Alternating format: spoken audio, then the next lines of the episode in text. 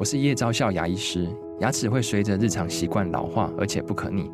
当珐琅质受损，牙齿结构会出现破裂，还有细微的小孔，导致我们牙齿变得又脆弱又敏感。这边我真心推荐贝欧尼修复牙膏，内含 BioHAP 成分，搭配正确的刷牙习惯，经科学实证，可在两周有效让牙齿再矿化，修复受损珐琅质的细微小孔。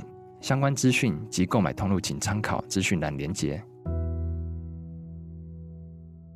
欢迎收听、收看今天的兰轩时间啊，那又到了每个礼拜一我们的谈趋势跟阅读的单元。好，那在这个之前，我们今天听到的歌曲是来自于呢英国的一位女歌手，叫做 Olivia Dean 所演唱的歌曲啊。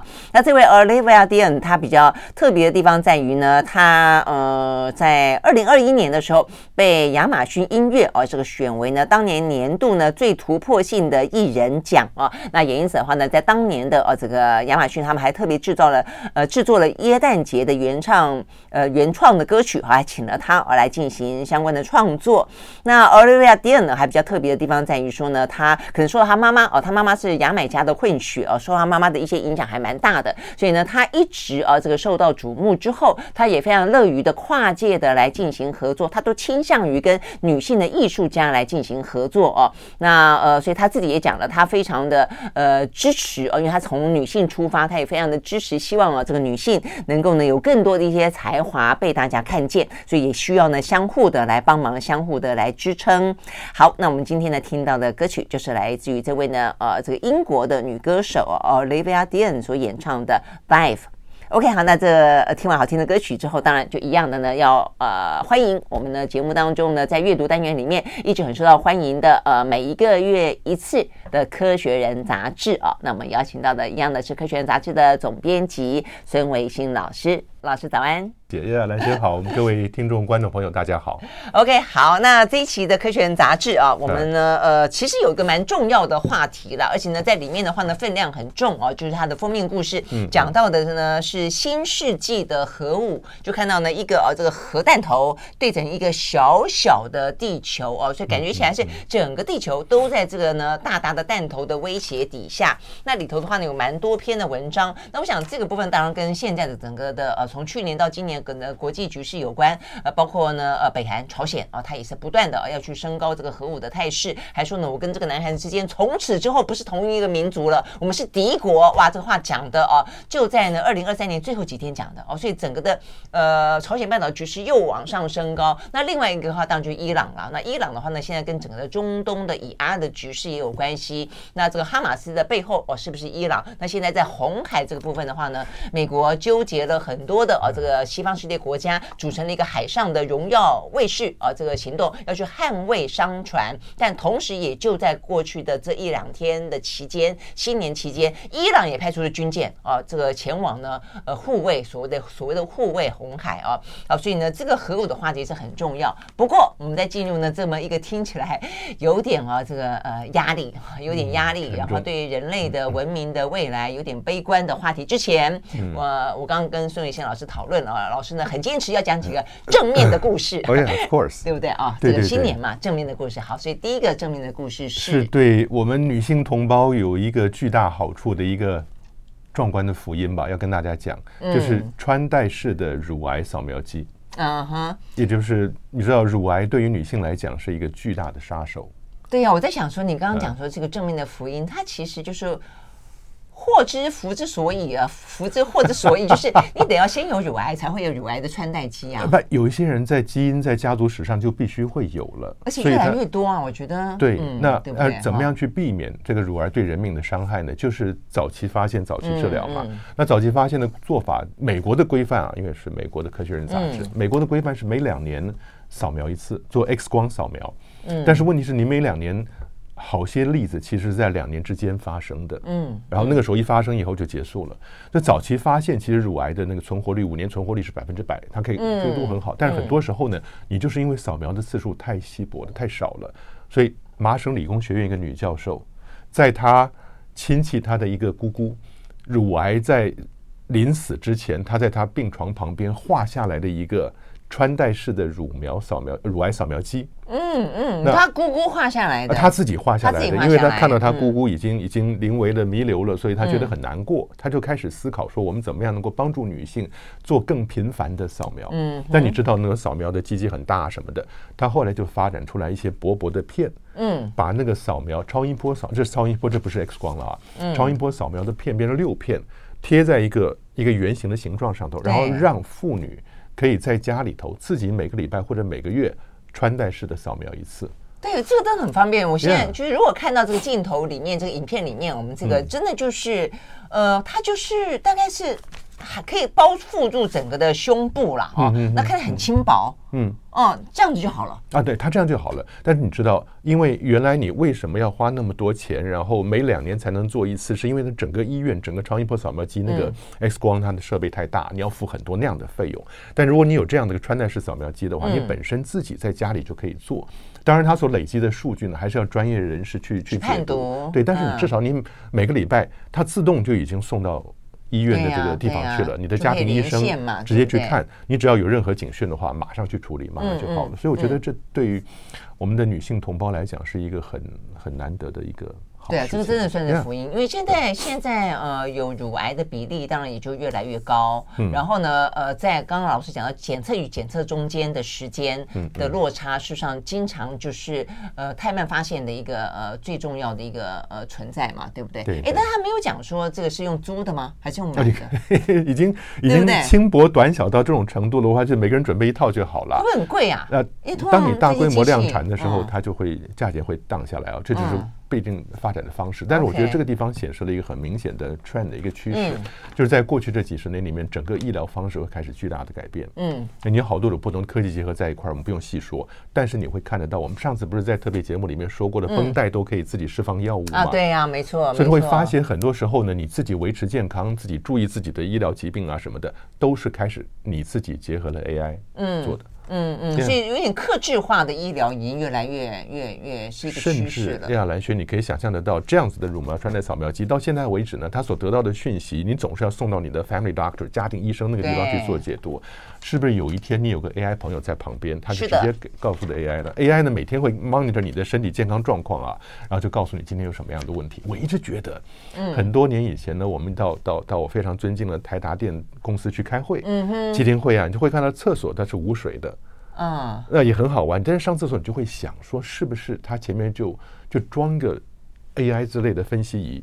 然后可以分析给你听，今天你自己在尿液里面检测的结果是什么？每次上厕所就是一个尿液检测，有可能啊，有可能，嗯嗯。所以刚刚老师特别讲到这个 AI，事实上在 AI 过去的这一年到今年啊，这个所谓的应用会大规模的大爆发。他讲到很重要的，它的应用的一个场域就是医疗啊，对，嗯对。所以我们接下来要聊另外一个话题是跟 AI 有关，它可能不止在医疗当中会有非常大的帮忙的判读这些影像，它在我们的生活当中 AI 会。会是一个很好的陪伴，呃，这有点像是那个电影《云端情人》，就你闲来没事，你就跟你手机里面的 AI 聊天，聊着聊着呢，就陷入 陷坠入爱河啊，那就陷入情网。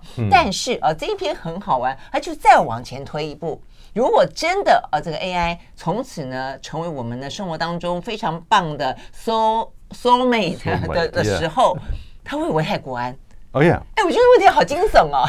已经，已经这种事已经在发生了。嗯，现在 AI，你说 ChatGPT 啊，不论是你自己在做功课，你需要问问题，同时也是学生考试准备期末考凉拌。这是我从台大学生我看到的，学生又跟我讲说，他们看到了认识星空或者新生专题，他们就会上网去查。哎。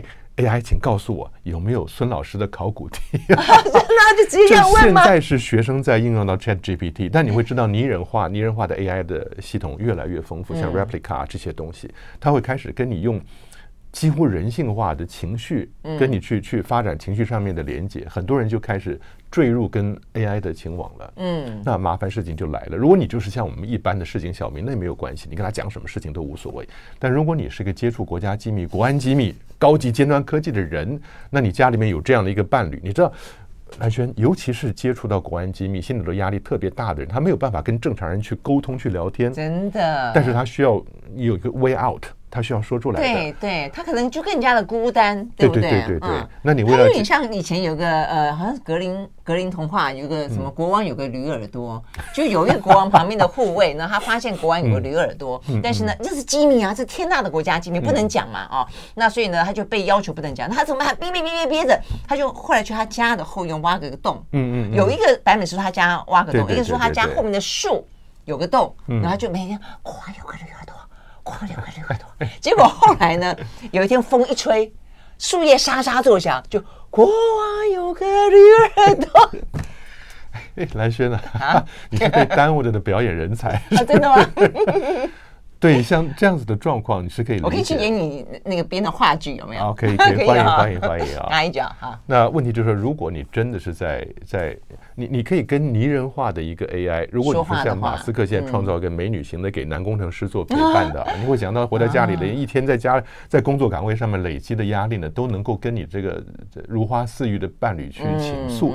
但你知道那个伴侣不是一个一个人，他是一个公司在他的背后，所以你在跟他讲情愫衷肠，讲了好多业务上的机密的时候，那个公司的工程师们在那个控制室里边都笑翻了，得到你的机密是很高兴的，忙翻了，对不对？对对，所以我觉得这是一个。需要考量的事情了，但是我觉得，既然已经这么早就提出来的话，自然会有方法去解决这个问题的。嗯嗯，但是所以这个，但是它反映出来就是 AI 这个事情正要大规模的应用的时候，它会牵扯到的事情有多么的啊，这个千丝万缕，它的效应有多么的广，多么的深。对，不只是国家安全，前日已经发生了，就是你的业务机密。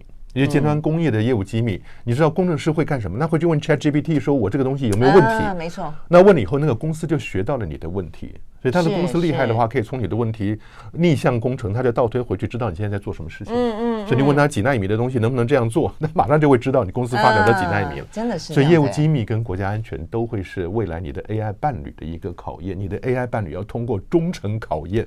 才能够变成你的 AI 伴侣，你觉得这样有有有效吗？真的这样会有乐趣吗？对啊，嗯，OK，好，所以我们呢，啊、呃，这个有关于呢，二零二四年一开始讲到了医疗的进步，讲到 AI 啊，可能造成的一些正面、反面啊，各式各样的一些效应。好，那我们休息一会儿，就再进入到呢整个的呃科学杂志的封面故事，讲的是核武。马上回来。I like 103, I like radio 好，回到蓝轩时间，继续和现场邀请到的苏叶欣老师来聊这一期的《科学人》杂志啊。好，那我们刚刚聊了呢，这个两个比较轻松的科学人的新闻的话题哦，但接下来的话呢，就要聊一个呢比较沉重的话题了哦，讲到的是呃新世纪的核武哦。不过呢，这个呃沉重的话题之前，我们还是用一个比较轻松的呃老师的亲身经历哦来跟大家分享。一个是讲老师自己曾经大学的时候被核污染，嗯、一个要讲嘉伟老师的故事啊。好，哎，但我们先讲讲为什么这一期他们会讲到这个新世纪的核武？呃，很重要，嗯，很关键。对，关键事情是这样子啊。我们现在看到的美国核武的威吓的三大主力，嗯，一个是陆基的洲际飞弹，就是在美国中北部的七个州，嗯，地面底下有一千多个义勇兵三型的飞弹，这是它的陆基的武力。另外呢，还有潜艇。就潜艇带着你的核子弹头到处跑，那然后另外是战略轰炸机，飞机上带的，所以它陆海空三方面都有构成一个核武的铁三角。但现在面临一个很大的问题，义勇兵三型多大年纪了？五十三岁，嗯，他不见得 比我们年纪都大了。五十三岁的义勇兵飞弹呢，就需要开始更新了。美国打算要花至少一兆五千亿美金。来做整个的更新，但是光是义勇兵三型，目前就要投进去一千亿的美金去更新，但这都还是小事。一旦开始面对更新的问题，那在这里面三，在这一期的《科学人》杂志里面，三篇主要的文章，两篇是科技记者写的，另外一篇是大学教授写的啊，普林斯顿的教授、科学家写的，谈的就是核武在过去五六十年里面，无论是制造也好，无论是布置也好，或者是说在运输的过程中造成的污染，它对土地的污染，对人类的健康的影响。所累积下来的现况是什么？万一它真的被人家攻击了，所产生的污染是什么？嗯，但是既然讲到污染，我们就回头讲一讲，我过去曾经受到过的核污染。你看蓝轩还跟我坐的这么近，啊，简直就是不要命 了。他应该有这个呃什么半衰期，什么就是你现在应该不带有任何辐射了吧？对，所以你是说我的衰老的意思？这人在衰老过程。不是这样子啊，很好玩。是我们在大四那一年呢，修了一门课叫反应器物理。嗯，反应器叫 reactor，就是核子反应器。嗯嗯。那这反应器物理是一个台电的工程师来上的，邓，我记得是邓邓呃邓光新邓教授，人很好。当时实验很简单，就是像这样子，可能大概是五十公分的一个长的薄薄的尺子，上面粘上去三个十块钱硬币大小的 sample，然后红胶带缠在上面，然后尺子尖端绑个绳子。我们就站在剑桥上面，慢慢慢慢，我负责慢慢把它坠下去以后，让这个尺子贴到炉心旁边去。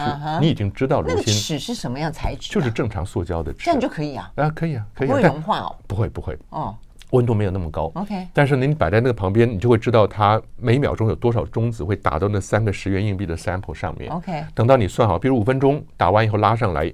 然后在旁边地上，我负责取 sample，就是戴着手套把红胶带撕开，粘在地上以后呢，把这个 sample 交给旁边的同学。你要那三个钱币，然后去测它的辐射有多少？对，就拿这个三个像钱币样子的的 sample 拿到旁边去，用盖格计数器到旁边实验室去测，很简单的实验。但是呢，我取完 sample 以后。按照规则，by the book，我需要下楼去测试手跟脚是否干净了。那想了以后又没有什么感觉，我干脆跟到隔壁去看结果吧。后来想想，还是乖乖的按照准则来做事情。下楼以后，靠墙壁呢有个小小的平台，上面写了两个脚印的话，两个脚印小平台，你只要踩上去，然后。对面墙上有两个洞，你把手放进去，那它同时可以测量你两手两脚有没有核污染。哎，蓝轩，那你知道吗？我脚刚踩上去，手还没有放洞里面，整个大楼的警报器就响了。天哪，这么的敏锐哈！防护这防护工作人员就冲出来一看，我就知道已经受到核污染了哈，吓一跳。然后防护人员就叫我说，手放进去，拿出来，脚放上去，拿下来，测了一下左脚脚底。球鞋的左脚脚底有核污染，干嘛了呢？你你踩到哪里？还踩到了那个红色？我猜想应该踩到了红色胶布。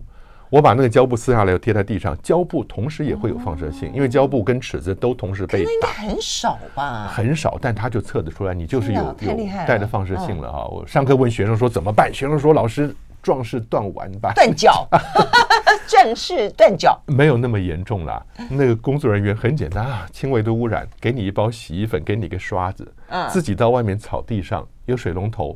拿着水龙头浇一浇你的鞋底，然后拿洗衣粉刷一刷就没事。那水呢？水它就会带着放射性流到草地上，就 is gone，它就哎，那有有点污染啊。但对他们来讲，轻微的污染在就很容易就融入大自然的背景值里面。是啦，对。但是你去想象这个日本三一那个东东电排出来的水，排水。但是我那一次的我感觉就是，如果我没有下楼去测试，我完全不会知道，旁边人也不会知道。那我就会带着这个轻微的核污染走上交通车，回到家里，走到哪里必留下痕迹啊。但是没有关系，经历过这个，我反而不会怕。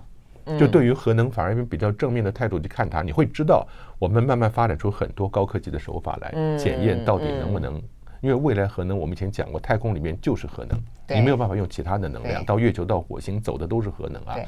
但是我们要讲的核能，跟接下来就是这一期封面故事讲的核武，事实上是有差别的嘛。啊，所以呢，另外的话呢，就讲到核武曾经爆发过当初的什么原子弹啊等等所造成的一些影响，那就是嘉伟老师的故事了。那我们要休息一会儿，回来呢再听呃苏玉生老师讲李嘉伟老师的故事。马上回来。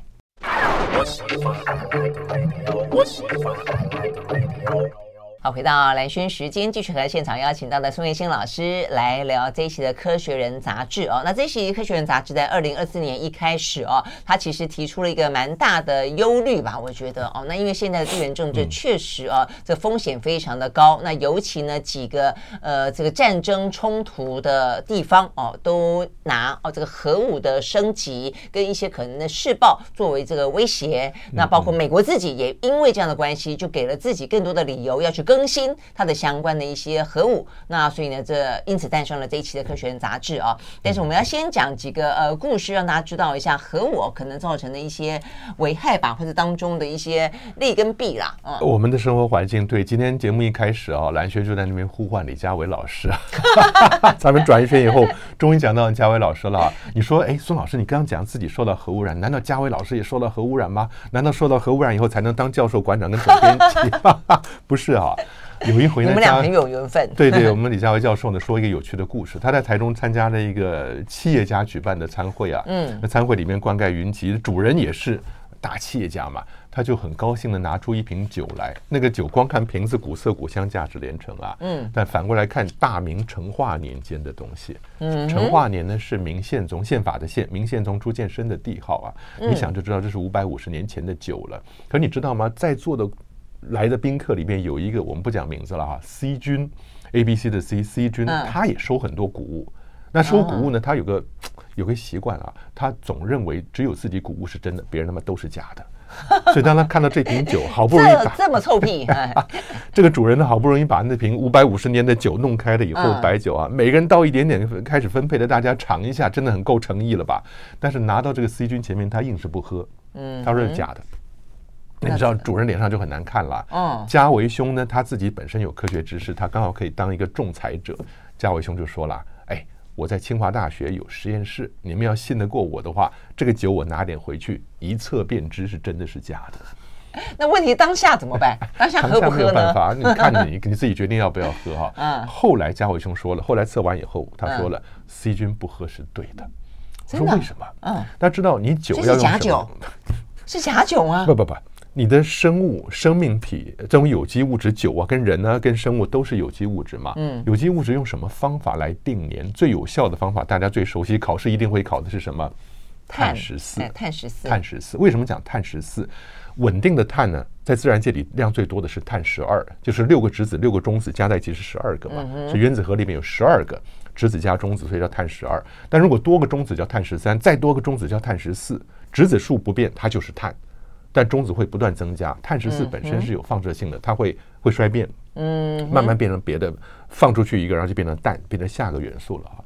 但你知道吗？碳十四的定年可以把有机物质或者是标本化石里面定到五万年之内，也就是往前推五万年呢，都可以用碳十四来决定。为什么？因为生物在活着的时候，它会吸收，就像我们人类一样，我们会吸收空气里面的碳进来，嗯，那那个碳十二、碳十四的比例。在我们身体里面是恒定的，因为不断在里面轮替嘛。那只要这个生物一死，它身体里面不会再有新的碳进来了，那它的碳十二是维持固定不变的，可是它的碳十四就会越来越少，嗯，因为它没有新的东西进来了。所以你只要去查查这个生物里面到底还剩下多少比例的碳十四，因为它越来越小，就知道这个生物死了多久。所以这是碳十四定年的方式，而你又很清楚知道碳十四的半衰期五千七百三十一年。所以你很清楚知道它的半衰期是五千七百三十年的话，你只要看到它碳十四的比例少掉多少二分之一、四分之一、八分之一，你就知道它经过了多少个五千七百三十年。了解，是这样来的。嗯，那所以呢，李家维兄就把这个酒拿回去一量，哟，碳十四的比例高到不可思议，他觉得是乱数。这是新的。对，为什么是新的？这里面才真的是。科学知识的来源，很多时候啊，我觉得很佩服嘉伟兄，就是我们自己也很努力这样做，就是把科学知识包裹在趣味的趣味呢，酒色财气生活里面，喜怒哀乐的故事里面去，让大家不自觉的学到科学知识嘛。嗯，为什么碳十四呢，在这个酒里面会是大的不合理？就是因为一九四五年七月十六号早上，大家在欧本海默电影里面看到的爆炸的那一瞬间，开启了世界。各大强国的核爆竞赛，从那个时候开始，一九四五年到两千年，这个八个目前为止永和的八个国家，总共做了两千次的核试爆。嗯，美国一千次，你说哪八个国家？中美英法苏不用说了，五个常任理事国，再加上印度、巴基斯坦跟北韩，嗯，你知道吗？总共做了两千次，谁最多？美国一千次，苏联七百次，法国四百五十次，中国跟英国各四十五次。然后北韩、巴基斯坦跟印度呢，就中国就占了占了一半一半了。那其他的三大强权，中国是四十五次。不，我讲的美国，美国占了一半。对对，美国占了一半。然后苏联占了七百，一千加七百，一千七百就没有了。剩下的三百次呢，是让法国。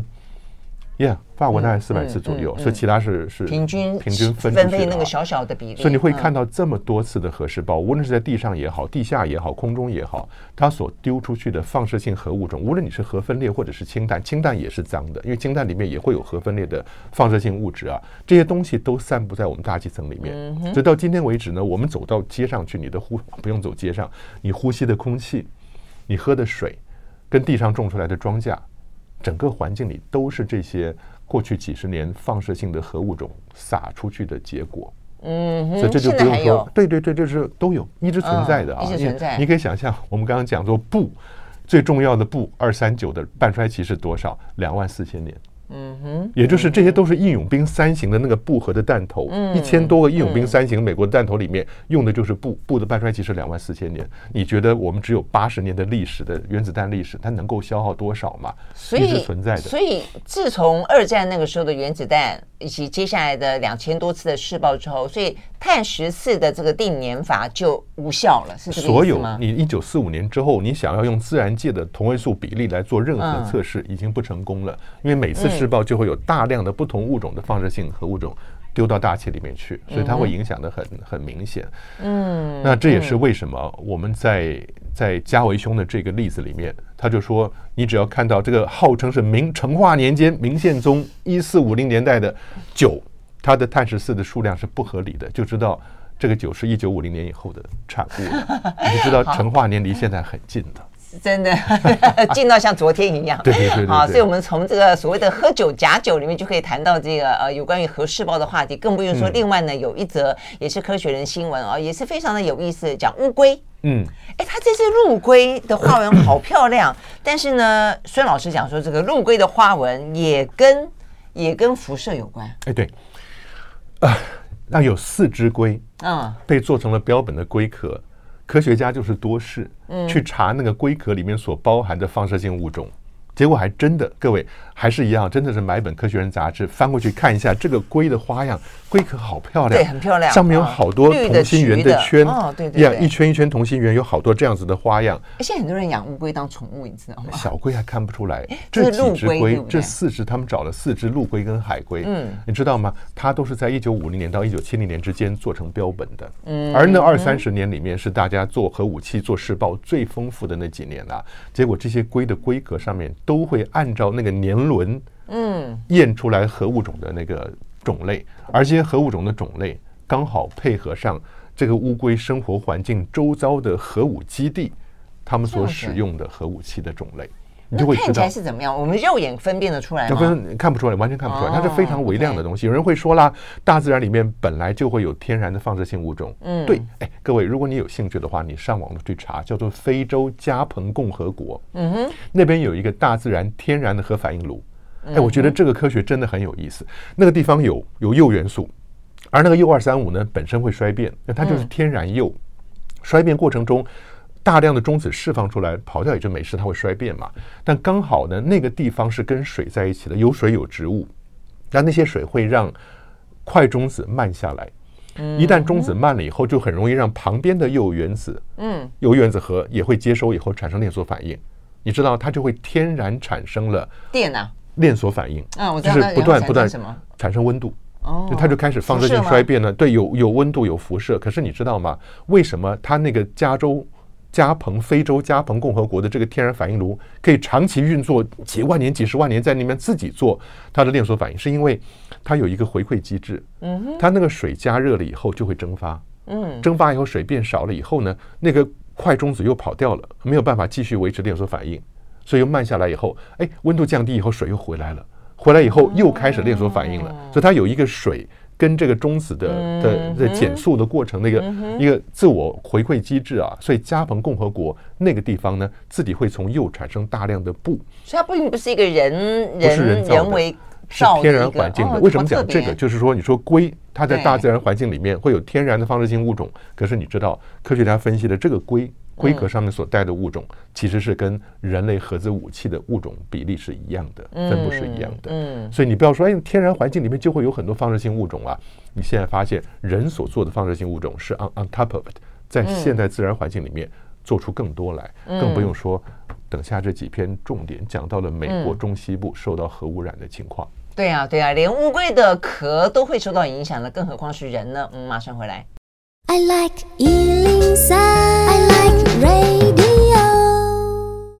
回到蓝轩时间，继续和现场邀请到的《科学人》杂志的总编辑孙维新老师来聊今天呢谈到的新世纪核武哦。那里面有几篇文章了，一个讲到核武与它的产地。那刚刚老师已经讲了，事实上呢，美国是呢在里头呢进行核试爆哦，这个最多的国家，是它拥有的核武也是全球最多的哦。那但是呢，它拥有的核武呢却牺牲了很多哦。所以一篇文章叫做《国土牺牲区》，一篇文章呢叫做呢制造不安的代价。所以呢。对美国来说呢，虽然国土很大很大了哦，它可能都会放在一个比较荒凉的，然后人烟罕至的地方，但是也还是难免会受到一些影响嘛。人再少也还是有人，更何况是在里头还读到非常惊骇的是，有些人还蛮欢迎核武设在他们家附近的。为什么会这个样子呢？他们觉得会带来地方的经济繁荣吗？嗯，对对对对对，他还是招聘新的年轻一代。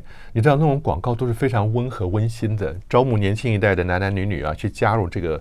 无论是核产物，就你开始产生未来，呃，哨兵飞弹要取代义勇兵三型飞弹，哨兵飞弹的弹头就是铀内部的布 （plutonium），要做那个东西，你是产制它，或者招募年年轻人去处理后端的核废料。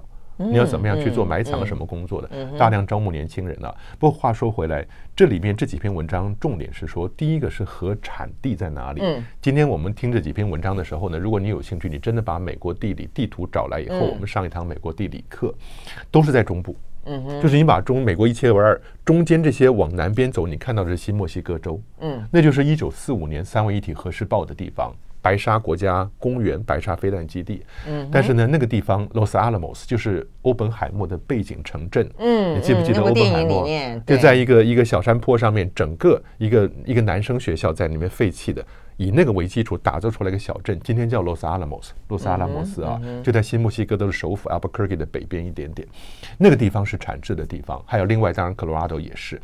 分布的地方在哪里？在中美国中北部的七个州。嗯，贴紧贴的加拿大，你会知道这是蒙塔纳产恐龙的地方，蒙塔纳州，蒙塔纳州下来是怀俄明州，再下来是科罗拉多。嗯，那右边这边是北达科他，嗯南达科他，再下来是内布拉斯加。嗯，那你会发现呢，美国的义勇兵飞弹，它的一千多个飞弹发射井，主要就分布在 Nebraska、跟北达科他，还有蒙太拿州。嗯，那你知道这一千多个飞弹发射井，当时蒙塔纳州不是一个很漂亮的地方？我看那电影《大河恋》就在那边拍的啊。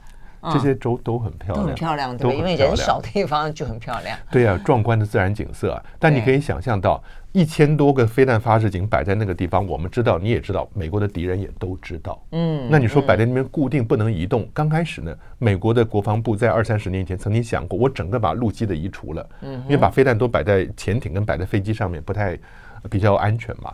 那你知道现在的概念是什么？这个核武铁三角，其中两个是打击的，就是第二级的。那核武陆基的核武是干嘛？吸引别人攻击的啊，也就是说陆基，要不然就是第一级，就是说你如果察觉到对方已经有动作了，第一个出去的是陆基的飞弹。嗯哼。那如果对方要处理掉你第一级的话，他首先也是攻击你的陆基飞弹。有有道理啊。那这些飞弹消耗的意思嘛，就消耗对方的这个战力。对，但是蓝轩，你可以想象得到嘛？要打掉一个一个陆基一个飞弹井，大家深入地下几十米一个飞弹井啊，需要十万吨的核子武器。十万吨 TNT 的核子武器，嗯，这十万吨是个什么概念？一九四五年落在广岛的，嗯，那个那个小男孩呢？对，一个小第一个铀弹，胖胖胖子，对，第一个是小男孩，第二个是胖子，第一个是铀弹，第二个是布弹，铀弹的当量是一点五万吨，那个胖子的当量是二点一万吨。嗯，这就已经造成了总共加在一起二十二万人的死亡了。那你要处理掉，你要轰掉一个义勇兵三型飞弹的飞弹井，需要十万吨的核武当量。那你有一千多个飞弹井在那个地方。哦，那这是为什么？在第三篇文章，普林斯顿大学科学家所做的分析啊，如果说不要一千个，你只要打掉四百五十个，嗯哼，所产生的那个那个落尘呢，大概四十八小时之内，它在大气层飘飘飘远以后落下来，你会发觉整个美国从中部开始到。东部、东南全部的、嗯、全部都在核子落成的范围之内，所以那个就叫国土牺牲区。但我的意思说，为什么会有一个国家，他会把自己的土地跟人民作为一个研发核武的一个必然牺牲的代价？这不觉得听起来很、呃……这就是人类彼此的威胁跟贺阻，猜疑、威胁跟贺阻，这是我觉得三部曲。嗯，人类相处的三部曲，第一个是猜疑，第二个是恐惧，第三个是威胁跟吓阻啊。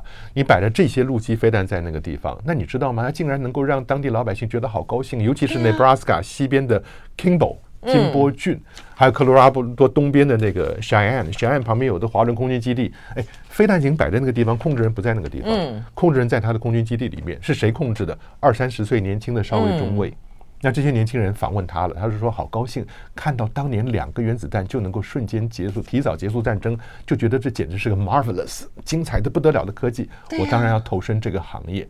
可是你知道吗？在这种彼此猜忌的大国，呃，竞合底下，你有没有可能有一天这些年轻人万一悟出一个飞弹？这些东西是核武的作用是，你要把你的核武搞得很强大，然后你希望永远不要用它。对对，它就是恫吓的效果就是了。对，但是但是万一恫吓不成，真正发生了战争的时候，嗯、你刚刚也讲了，它其实陆基是拿来吸引别人，消耗对方的战力的，你就代表说你准备的这个牺牲区还会真的牺牲啊？啊，对你这样结果是你吸引别人来打，那你整个国家美国的三分之二就已经不见了。嗯，那你再去打击别人，意义在哪里？嗯，所以我是觉得。核武这件事情，但很麻烦的是，上一次核武爆炸真正用在战争里面是一九四五年。你到现在用在别人的国土上，对你到现在为止的，无论是美国也好，或者是这些永和国家也好，没有年轻一代见过核子战争所产生的后果。嗯，你知道，当你想要吓阻别人，可是别人根本不知道你吓阻武器的威力的时候，那个吓阻是没有用的。嗯嗯，所以现在要怎么办？所以《科学人》杂志我觉得有一点科学良心，是他把这些东西铺露出来。嗯，那不单是讲说核子战争是很危险的，在成平时代战争没有发生之前所造成的环境的污染，你说他们怎么处理核废料也蛮有趣的哈。他用岩盐的矿层，盐矿就是我们吃的那个盐呐，岩石的盐，然后吃饭的盐，盐盐的矿层呢，它是会崩塌的。嗯，它在盐盐矿层里面横向挖进去很多储藏井，然后把这些核废料，无论低阶的也好，或者高阶的也好。放在那个罐子里面压扁了以后，变成一个个小圆盘，送到这些盐矿井的深处，嗯哼，然后给它十年、二十年、一百年的时间，这盐矿自己会垮掉，嗯，垮了以后会把这些带放射性的东西呢重新压回到地层里面去，这是他们处理核废料的的方式。但你知道美国人会有很多地方争取核废料，嗯，因为这样联邦补助就会大规模的来到这个州。但你想想看，Los Alamos 新墨西哥州的这一个实验室。他为了要更新这个飞弹的布盒，他获得到的经费是多少？明年的经费，今年的经费是三十五亿美金，三十五亿美金是新墨西哥州整个州的建设经费的三分之一。嗯，所以你会知道美国要消耗多少 GDP 去维持一个有核武力量的核武，更不用说其他还有七个国家，大家都在做同样的事情。嗯嗯，OK，好，所以我们休息了再回来。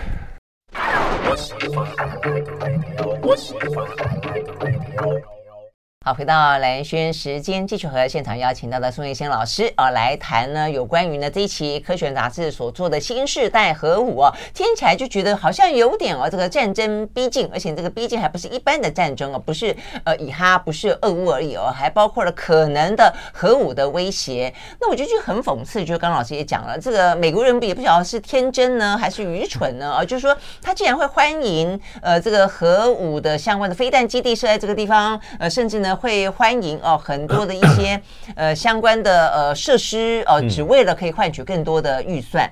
但是，就算美国人这样子甘心情愿好了，但是你会忍不住想问的，就是刚刚老师也说的，呃，你现在用这么多的核武的更新，你真的可以达到恫吓效果吗？还是如同我们现在所担心的所谓的敌意螺旋，你越多，它也更多；你再多，它就更多。然后你，突然之间一个擦枪走火，然后全世界就拜拜。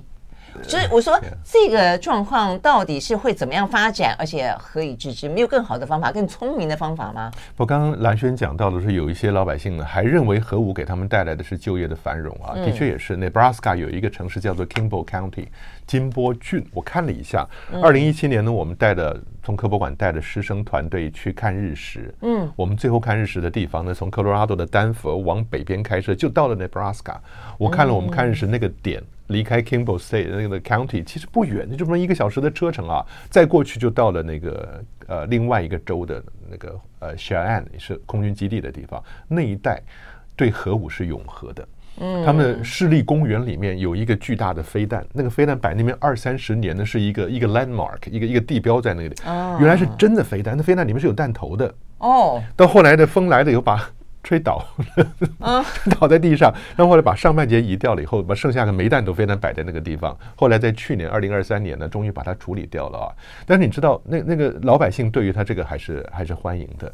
但重点是说，你你要把这个飞弹做的这么多。嗯，然后它的威慑力这么大，你可以想象得到。我们说过了，两万一万吨的 TNT 就已经能够把一个城市广岛跟长崎整个毁掉了。嗯，那你有这么多东西，它的力量是足够毁灭世界几百次的。我就觉得很好奇，这要问家伟老师了。地球上所有的生物都是很努力的要去求生的，那只有人类会发明武器，能够毁灭自己好几百次。就不知道这人类的这种这种概念是怎么样培养的。他想的是毁灭别人，不是毁灭自己。对，但是你知道，我我们 那时候没想到说是一个相互毁灭的结果。我们刚刚结束了去年秋季的这个新生专题讨论，我在台大开了一门课，就是对我们六十个大一新生讲，我们讲的是宇宙中的寂寞心灵。嗯，谈的是科学家的生平嘛。嗯，有天文学家，of course 有物理学家，但是呢，在上个学期刚结束的，我还放进去。有几对有趣，哎呀，欧本海默跟爱德华泰勒，嗯，每次一个礼拜有两个人在那儿讨论。那讲到了欧本海默，就问学生说，到底他是一个他自己认为两手沾满鲜血的，他屠杀了二十二万日本人的这样的一个刽子手呢，还是说他是提早结束战争的，让日本人少死两千万军民的圣人？我就问学生说，如果。你有这个计划管理的能力，你有欧本海默的专业知识，你会不会愿意挺身而出，领导这个计划发展出原子弹来？嗯，然后如果在战争你看到原子弹威力以后，战后你会不会向美国总统建议说不要发展原子弹了，还是说我们要继续往下搞？因为苏俄已经有了原子弹了。嗯，问学生，嗯，学生一半以上说会，嗯，会，就是你会发现学生会发觉这是没有办法的事。当有有一个有趣的说法是。当你跟你的对手在比较你的武器的时候，哎，如果他没有核武，嗯，你会觉得我发展出核武来，我就比他厉害了，嗯。如果他有了核武，你会说我不得不，我必须要发展出来。在两种 either case 之下，你会觉得发展核武都是一个正确的方向，嗯。那这篇文章，这这这一期杂志里面，另外一篇讲到那个 Game of Chicken 胆小鬼的游戏，嗯。当你碰到的这样的赛局跟囚徒的困难的时候，你到底要不要发展核武，是一个很大的考验，人性的考验。嗯，但是听老师这样讲，基本上人性都会选择一个彼此毁灭的一条路径。对，意思就是说，你要大家一起放下枪来，那别人就会说谁要第一个放下。是。当美国用两颗原子弹轰炸了日本，结束了战争以后，美国曾经提出一个法案，叫做巴鲁克法案。那个巴鲁克法案是什么？叫全世界。呃，有这个能力的国家都签署这个法案的时候，同意各个国家所做的核子武器，无论是研发也好，无论是铀矿也好，你所有相关的东西都要归纳到美国的原子能呃委员会底下去管，原子能总署去管理。大家都签这个合约的话，那美国就会同意把所有的核子武器全部毁掉。你知道吗？这是一九四五到一九四五四九年之间那四年里面，美国人希望让全世界的核不要发展到 out of control。那结果你知道别的国家苏俄说什么？嗯，哦，你说我们大家签了以后同意给你管以后，你就把核子武器毁掉，这样好不好？我们把次序颠倒一下，嗯，你先毁掉所有的核子武器，我再来签这个条约。嗯，光这样吵吵了几年以后，一九四九年苏俄试爆的第一个原子弹，嗯，这这个这个就结束了，就不用再谈了。当美国看到原子弹出现以后，下一步就就赶快把爱德华泰勒找来说，拜托赶快发展氢弹。嗯嗯，所以这就是历史的必然吧。嗯，所以这是人人类的悲剧的不断的重蹈历史的覆辙，这是我们的答案吗？啊，新年新希望，我们该到底要说什么呢？啊，希望人类不要再那么愚蠢。哎呀，就是大家如果好好认真的研读《科学人》杂志这篇文章以后，有了一个正确的反思，能够降低人类彼此之间的猜疑跟威吓吧。嗯，我们也希望年轻人下一代有更好的方法，好不好？好，非常谢谢孙元生老师带来这一期的《科学人》杂志，谢谢。OK，好，谢谢。嗯，拜拜，拜。